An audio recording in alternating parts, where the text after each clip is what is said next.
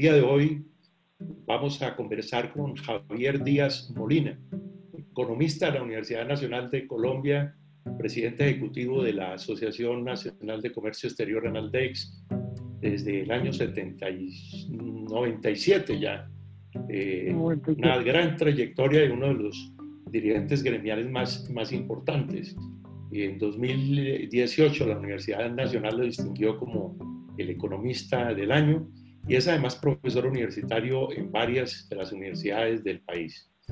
Igualmente nos acompaña la directora gerente del diario El Nuevo Día, Adriana Lucía Quijano, quien ha aceptado participar en este conversatorio, que reviste pues mucho interés y además agradecemos al Nuevo Día que haya decidido ampliar esta audiencia. Ese es un tema de vital importancia para todo el mundo, en particular para el sector empresarial.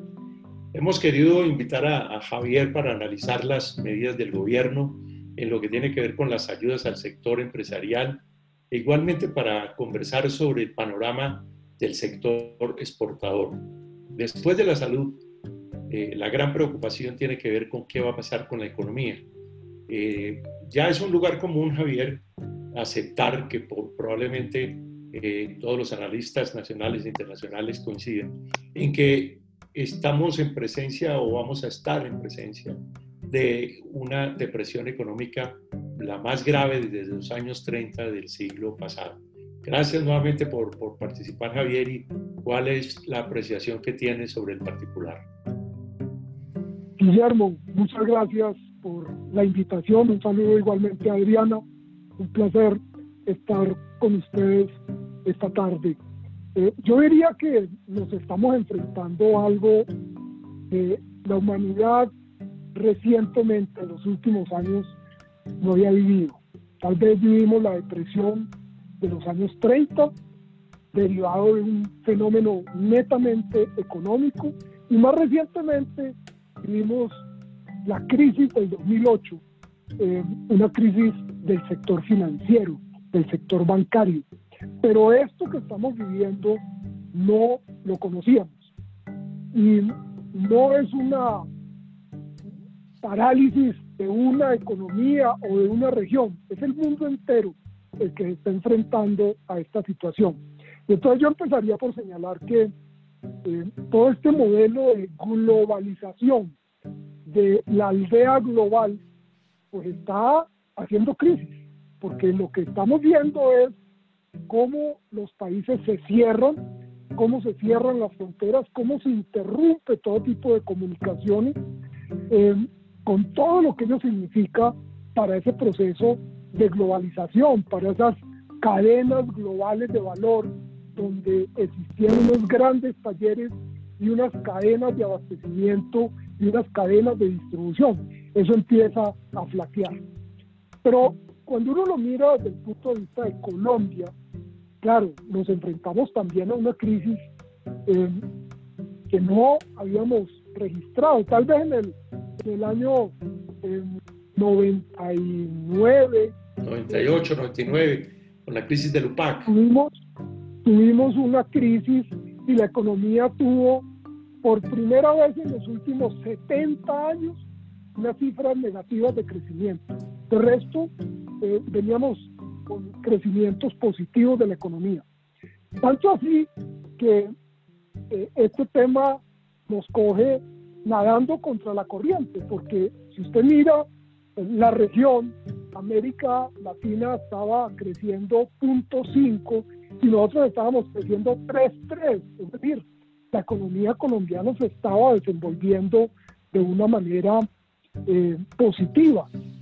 Pero viene este fenómeno y viene el tema de la guerra del petróleo entre Arabia Saudita, Rusia, Estados Unidos, y viene a, conformar un cóctel que es muy, muy, muy explosivo para una economía como la colombiana, que sin ser un país petrolero, es exportador de petróleo y depende en buena medida de esas exportaciones de petróleo. Es el 51%, claro, el 51% de nuestras exportaciones totales son de industrias extractivas, mineroenergéticas. Entonces la dependencia que tenemos de ese producto y, de esos bienes básicos es, muy grande. Y esto se, se, une, repito, con este tema del COVID-19 y nos pega eh, muy duro. Primero porque, porque empezamos a, a, tener una parálisis de la economía, una, un cierre de las actividades fundamentales de la economía. Se dejó simplemente eh, aquellas actividades esenciales, alimentos, medicinas y productos de aseo. De resto, eh, paralizado. La cadena de comercio exterior se mantuvo activa, o se ha mantenido activa porque, claro, los buques que llegan no llegan solamente con alimentos o con farmacéuticos o con productos de aseo, en todo tipo de bienes y se llevan todo tipo de bienes. Entonces, pero el, el, mantener cerrada la economía, buena parte de la economía, pues le, le, le significa al país, y lo calculó de Desarrollo, que un cierre de un mes de la economía podía estar costando entre 48 a 65 billones de pesos, es decir, entre un 4.5 y un 6% del Producto Interno Bruto. Un solo mes. Entonces, si esto lo tenemos que prolongar y todas las actividades no se pueden eh, dinamizar eh, a partir del 27, pues vamos a tener unos costos eh, considerables. La confianza del consumidor que venía creciendo, que venía mejorando, también se deteriora. Cae en marzo 12.5 y llegamos a una cifra negativa de menos 23.8. Es el tercer indicador, es, la tercera vez que resulta más bajo ese indicador en los últimos 19 años. Eh, eso da eh, un poco de, cuál es la magnitud de lo que estamos La magnitud, la dimensión.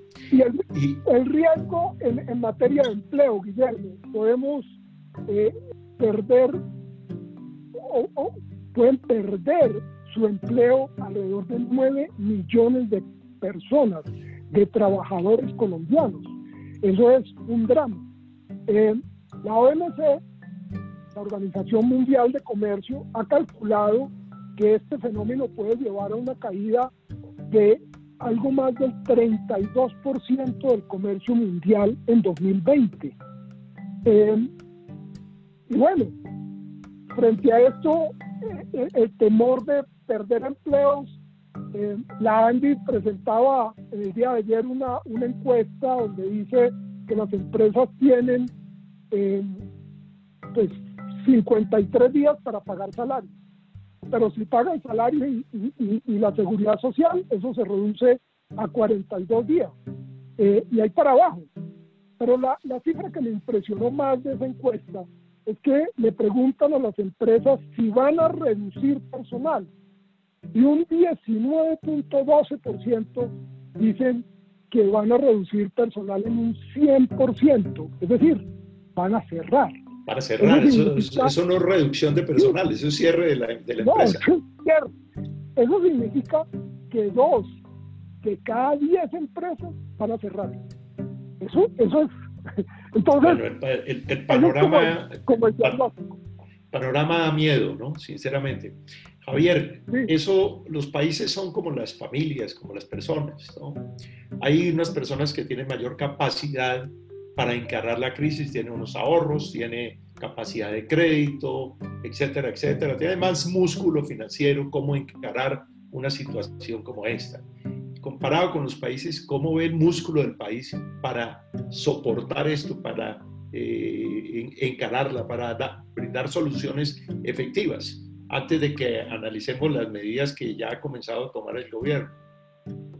Pues esta es una economía de un país eh, que no es bollante, que no es rico. Acordemos que tenemos un déficit fiscal, eh, es decir, que el gobierno gasta más de lo que recibe por, por impuestos, entonces no tiene una caja que le permita desarrollar políticas como las que está desarrollando Estados Unidos. Hoy informaban que, que le está llegando a, a, su cuenta bancaria de esta mañana, Guillermo, cuando prende el computador y se mete a, la cuenta en su banco, se da cuenta que le llegó un giro de mil y pico de dólares. entonces uno dice, pues sí, y esto es por una semana, y a la semana vuelve y le llega otro giro de mil y tantos dólares. Eso no lo puede hacer un país como Colombia. Entonces, ¿qué es lo que estamos planteando? Pues ayudarle a las empresas a aliviar la caja. Eh, si las empresas tienen para pagar la nómina eh, porque no están teniendo ingresos, ¿cómo se les puede ayudar a mantener esa caja?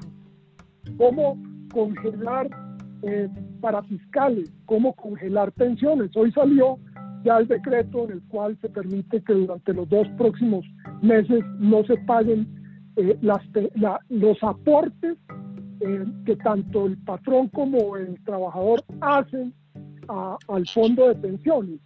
Eh, entonces, ese tipo de cosas es necesario desarrollarlo para que las empresas tengan caja. El Banco de la República empezó a darle liquidez a la economía a través de permitir que los bancos que normalmente obtienen liquidez llevando títulos del gobierno, TED. Usted sabe que los bancos, la, plata que tienen los bancos no es de los bancos, la plata que está en los bancos es de los ahorradores. Los bancos lo que hacen es administrar esa plata. Entonces, toman esos recursos y los invierten en, en papeles. Uno de esos papeles son los TED, deuda pública cuando el ahorrador le dice al banco, yo necesito mi plata, y el banco no la tiene, pues puede coger esos títulos, ir al Banco de la República y se los cambia por efectivo. Y entonces el banco tiene los recursos para darle al ahorrador. Eh, pero en estas circunstancias el Banco de la República le dice a los bancos, miren, como la gente se asusta y va a necesitar plata, entonces vamos a darle liquidez a los bancos. Ustedes pueden llevar al Banco de la República no solamente papeles públicos, sino papeles privados, emitidos por emisores privados. Para que no vaya, no, vaya a haber una, una, retiros masivos y entre el, pánico. Y lo peor que puede pasar en una circunstancia esa es que el banco diga, no, no tengo cómo devolverle su plata, porque ahí se genera una crisis financiera, un pánico financiero. Entonces, para evitar eso, el gobierno, a través del Banco de la República, le da liquidez al sistema financiero. Si usted necesita efectivo, traiga los títulos, yo se los descuento y después usted vuelve y los compra, pero usted tiene la liquidez.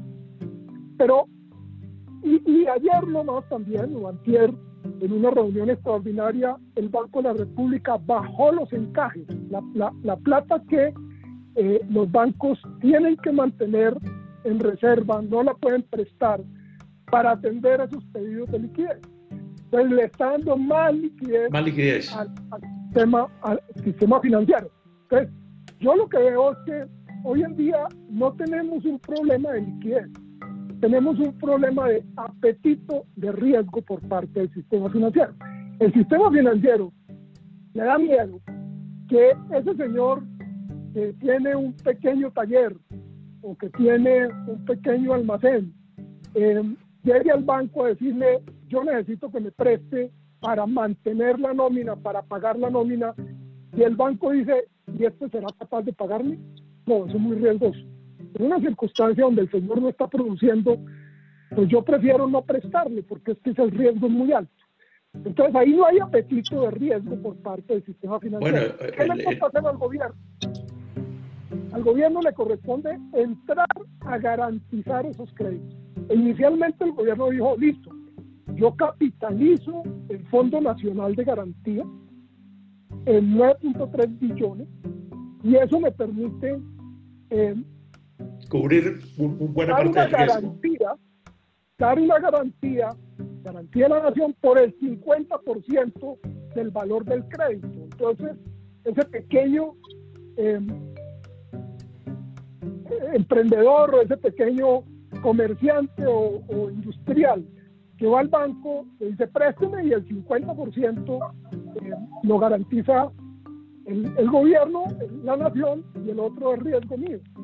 Pero aún así, los bancos no están prestando. Bueno, ese es una, ese, ese es, Javier, justamente, eh, has dado en el, en, el, clavo, en el centro de la diana, porque, porque precisamente las críticas que se comienzan a escuchar por parte de los empresarios, de muchos pequeños sobre todo, es que están yendo a los bancos y los bancos les dicen, no, es que usted no reúne las condiciones. Creo que eh, eh, Adriana Lucía eh, tiene información sobre cómo están afrontando, se está dando esta situación en, algunas zonas del departamento del Tolima. Sí. Adriana. Sí, Guillermo, mil gracias. Sí, Javier, digamos que eso es lo que se está viviendo, digamos, y lo digo específicamente en el Tolima y creo que en varias regiones del país.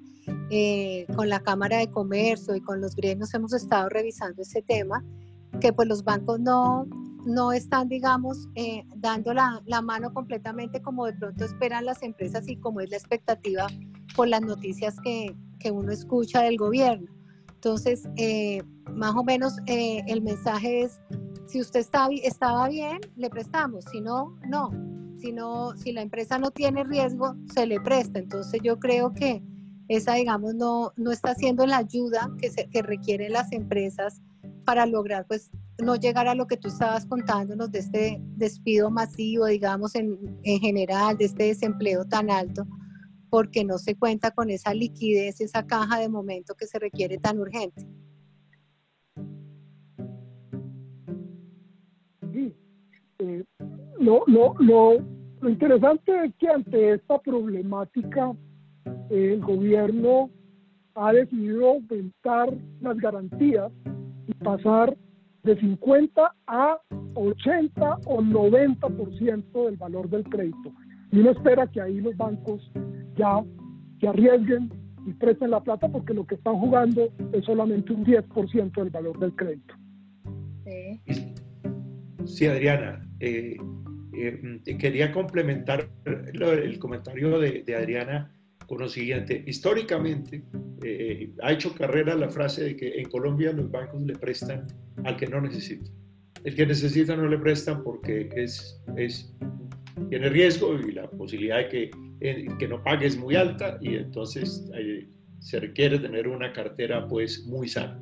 Pero uno hace la siguiente reflexión en este momento estamos en riesgo todos, no solamente en riesgo sanitario, sino en riesgo económico porque los empresarios también tienen, corren el riesgo y que no, si no se reactiva la economía y si, y si yo no vendo lo que necesito vender, entonces también están corriendo un riesgo. ¿Cómo estamos ahora inmersos en lo que algún eh, pensador alemán denominó la sociedad del riesgo?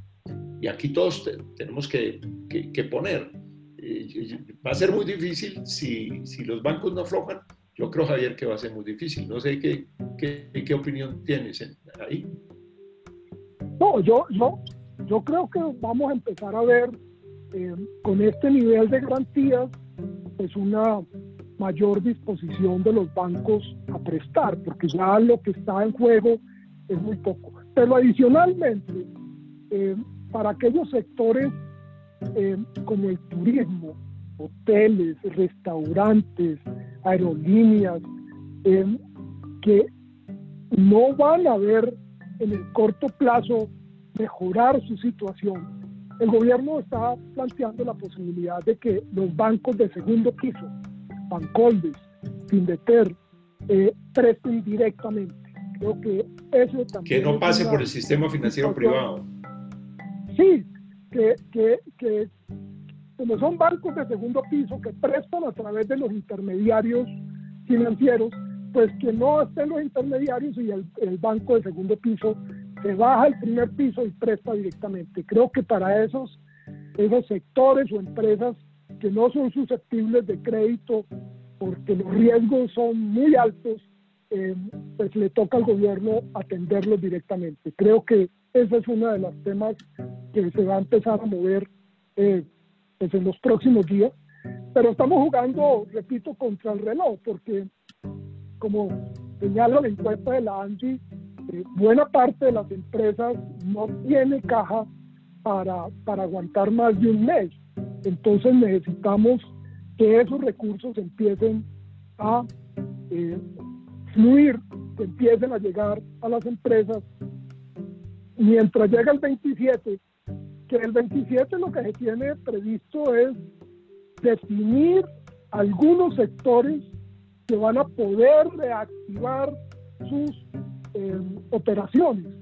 No va a ser toda la economía, sino que se van a ir integrando sectores, es lo que nosotros entendemos, de acuerdo con los protocolos que se vayan aprobando. Entonces va a haber unos protocolos para cada uno de los sectores, ya hay un protocolo para el tema de transporte masivo, ya hay un protocolo para eh, transporte, hay unos protocolos por, por sectores, eh, hay uno para, para el sector cafetero, eh, se está trabajando, ya está muy listo el de construcción, pero se requiere activar esos protocolos para que buena parte de las empresas puedan empezar a desarrollar sus actividades.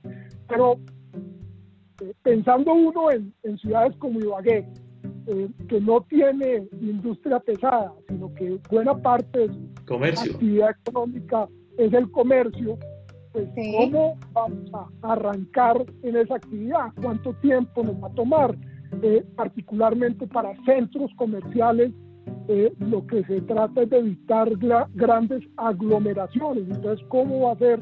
¿Cómo se van a desarrollar esos protocolos? De tal manera que uno pueda empezar a activar ese comercio, y, los almacenes eh, y los restaurantes se puedan empezar a, desarrollar con, con, eh, domicilios, en fin, pero creo que esa es como la expectativa, repito, porque de lo contrario, eh, usted no tiene caja, si usted no tiene recursos frescos, porque hasta ahora, repito, los bancos lo que han hecho es congelar las cuotas de los créditos usted tenía, pero no, no se han desarrollado volúmenes grandes de créditos nuevos, porque usted necesita ese oxígeno nuevo en esta circunstancia y eso no se ha dado. Entonces, eh, si eso eh, no se da, si la reactivación es muy lenta después del 27, si hay sectores que no arrancan, pues necesariamente empiezan a cerrarse esas empresas, se quiebran y empiezan los despidos y ese es un tema pues muy preocupante porque Colombia y, repito, ciudades como Ibagué tenían ya una tasa muy alta de desempleo. Bueno, después de, después de Quito, eh, Ibagué tiene la segunda tasa de desempleo nacional. Adriana tenía unos datos hace unas semanas que lo, lo comentamos y me, me, llamó poderosamente la atención, y es que Ibagué tenía algo así, debe tener algo así como 120 mil eh, eh, trabajadores informales. No, no, no, no preciso el dato, no sé si Adriana lo recuerda. Y ahí hay todo un, otro drama, porque la informalidad, eh, la, informalidad económica es muy alta. Adriana. Sí, sí, es que pues lo que decías Javier, es una ciudad, digamos, con no, no industria grande, todo es pequeña, muy micro empresa y adicional pues una cantidad de informalidad que también pues estamos viviendo la, la, situación tan difícil para todas estas personas que no tienen tampoco, si las empresas no pueden acceder a ayudas a, a los bancos o todo menos pues personas eh, de, esta, de esta condición de económica. Entonces, ahí también hay un problema grande que, que se, que se pues avecina en todas las ciudades, ¿no? ¿Sabes si se ha previsto algo para atender a estos sectores? Eh, Javier. Pues, pues parte de lo que ha hecho el gobierno es tratar de eh, llegar con ayudas a esos sectores que no están en programas como Familias en Acción o Jóvenes en Acción eh, y llegarles con 160 mil pesos mensuales. Eh, es un programa que empezó a desarrollar el Departamento Nacional de Planeación es gente ingreso, que no está bancarizada. Ingreso solidario. sí, exactamente.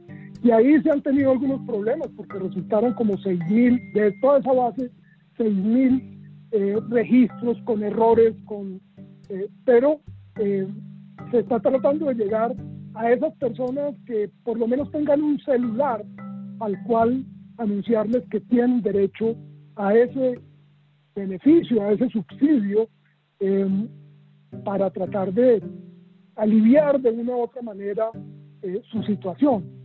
Eh, lo otro es todo el tema de donaciones, tanto en dinero como en mercados, para tratar de llegarle con mercados a, a esa población. Eh, la primera dama de la nación tiene un programa de repartir un millón de mercados y el objetivo es llegar precisamente a esa, esos habitantes, a ese segmento de la población que no tiene cobertura en otro tipo de programas. Eh, eso es parte de lo que se está trabajando.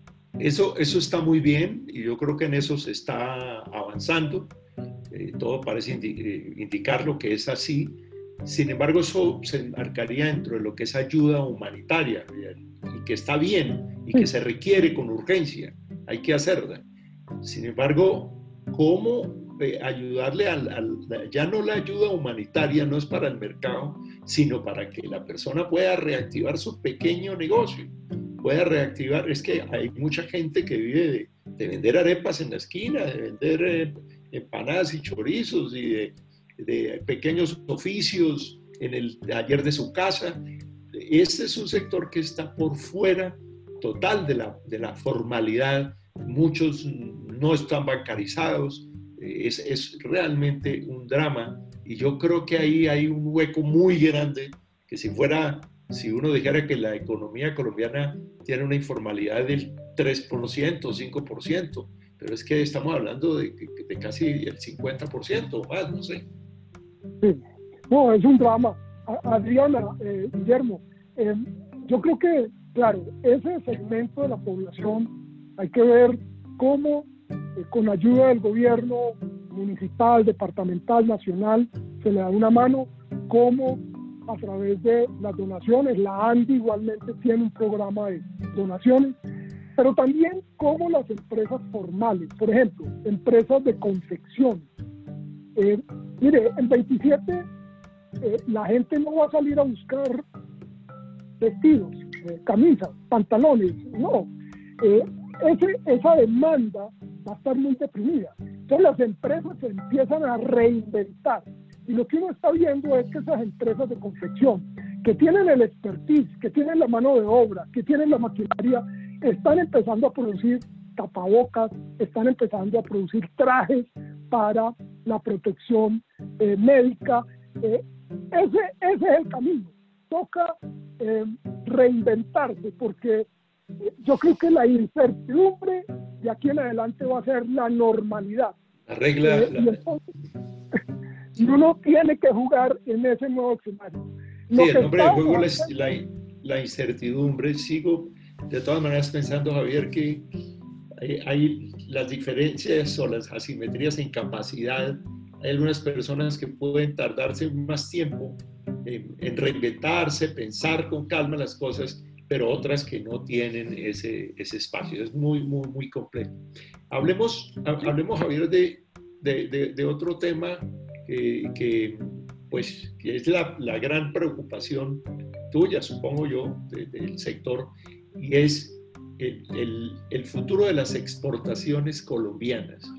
¿Tú prevés que haya un mayor aumento de controles fitosanitarios, que se, que, se complique. Eh, alguien me decía, eh, bueno, si llegan los contenedores de China o, de Italia o España, pues yo no sé si haya mucha gente dispuesta a comprar estos productos, ¿no? Entonces, ¿cómo, cómo se puede afectar el, el, comercio internacional por esta circunstancia específica de, de salud? yo, yo señalaba cómo la OMC está previendo que el comercio internacional eh, va a caer y va a caer fuertemente, más de, más de un 30% de ese comercio va a desaparecer. El drama para un país como Colombia es que depende de muy pocos productos de exportación básicamente productos básicos, petróleo, bueno, pero si se reactiva el precio del petróleo, al petróleo no le entra el COVID. Ahí no habría mucho problema. Sí, eh, el tema es que, que aún con un acuerdo de estos países petroleros, la demanda va a seguir muy baja, porque China no va a seguir demandando como lo hacía en el pasado. porque, porque el comercio mundial, China que se había volcado a, a, ser el proveedor del mundo, pues no va a tener la demanda y no va a tener el consumo de petróleo que tenía en el pasado. Entonces los precios van a seguir bajos, a pesar de que se recorte la producción. Entonces uno dice, ¿qué otros productos Colombia puede empezar a, a vender afuera? Eh, porque si bien se, se, se, cierran las economías, yo creo que de todas maneras va a haber un comercio regional. Y nosotros tenemos una ventaja geográfica y es la cercanía con un mercado como el de Estados Unidos. Entonces, pensar en, en, vender a Estados Unidos, pensar en vender aquí en la región, de todas maneras con una demanda muy caída, va a ser, va a ser difícil, va a tomar tiempo reactivar esas exportaciones. Y lo que uno, a uno le preocupa eso es que son las exportaciones las que generan los recursos para importar.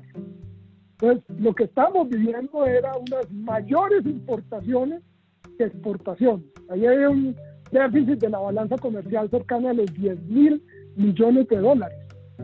¿Cómo logra uno tapar ese hueco? Pues si no puede aumentar sus exportaciones, le toca disminuir dramáticamente las importaciones. Ir cerrando.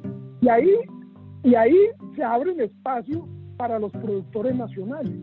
Porque si nosotros estábamos importando maíz amarillo, que no producimos de manera suficiente, ese maíz amarillo se va a requerir para la producción avícola, para la producción de huevos, para la producción de cerdos, para los concentrados para animales.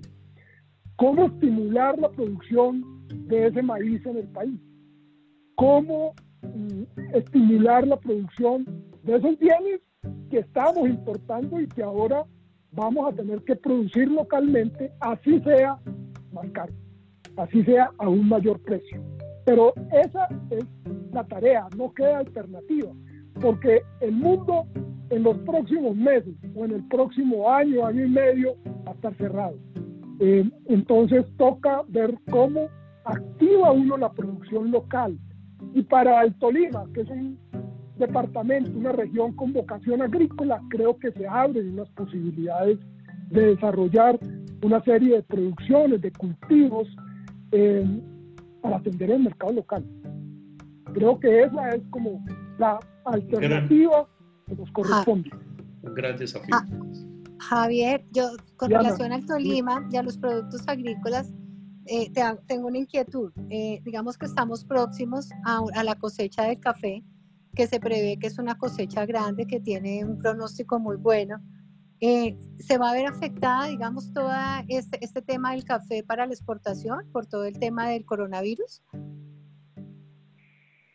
Pues indudable que, que, que de una u otra manera puede afectar esa producción cafetera, eh, pero, pero yo creo que eh, la cosecha va a ser buena, nos vamos a mantener sobre los 14 millones de sacos de producción eh, la preocupación está en la mano de obra necesaria para recoger esa cosecha. La cosecha. La cosecha, que arranca ahora ya en finales de abril, en mayo, se tiene que estar recogiendo esa cosecha.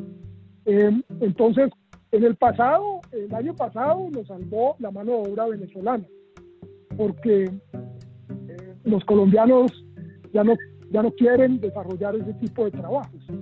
Entonces la cosecha la salvaron los venezolanos, la mano de obra venezolana. Ya, está definido el protocolo, ya está definido el protocolo para desarrollar ese, ese trabajo, esa, esa tarea de recoger la cosecha. Ya hay un protocolo desarrollado con la Federación de Cafeteros, con el Ministerio de Agricultura. Entonces, ahora es contar con la mano de obra para eh, lograr recoger la cosecha. Ok, gracias. Bueno, pues Javier, realmente eh, muy, muy ilustrativa la, la, conversación. Creo que vamos a estarlo molestando estamos de acuerdo, ¿no, Adriana? Porque, sí, qué, qué información más importante, qué datos muy importantes y yo pienso que, que, esto nos va llevando como a todos a mirar hacia dónde debemos enfocar esfuerzos, y, muy importante para las empresas también. Para las empresas aquí lo que queda, lo único claro es que no tenemos nada claro y que tenemos, dependemos de nosotros, todos dependemos de todos. Mil gracias nuevamente eh, a Javier, mil gracias a Adriana y al Nuevo Día por amplificar esta conversación a través de Facebook y ya estaremos también colgando el, el, podcast en la, en la página del Nuevo Día. Mil gracias para todos y que tengan un buen Adriana Guillermo, muchas gracias. Mil gracias.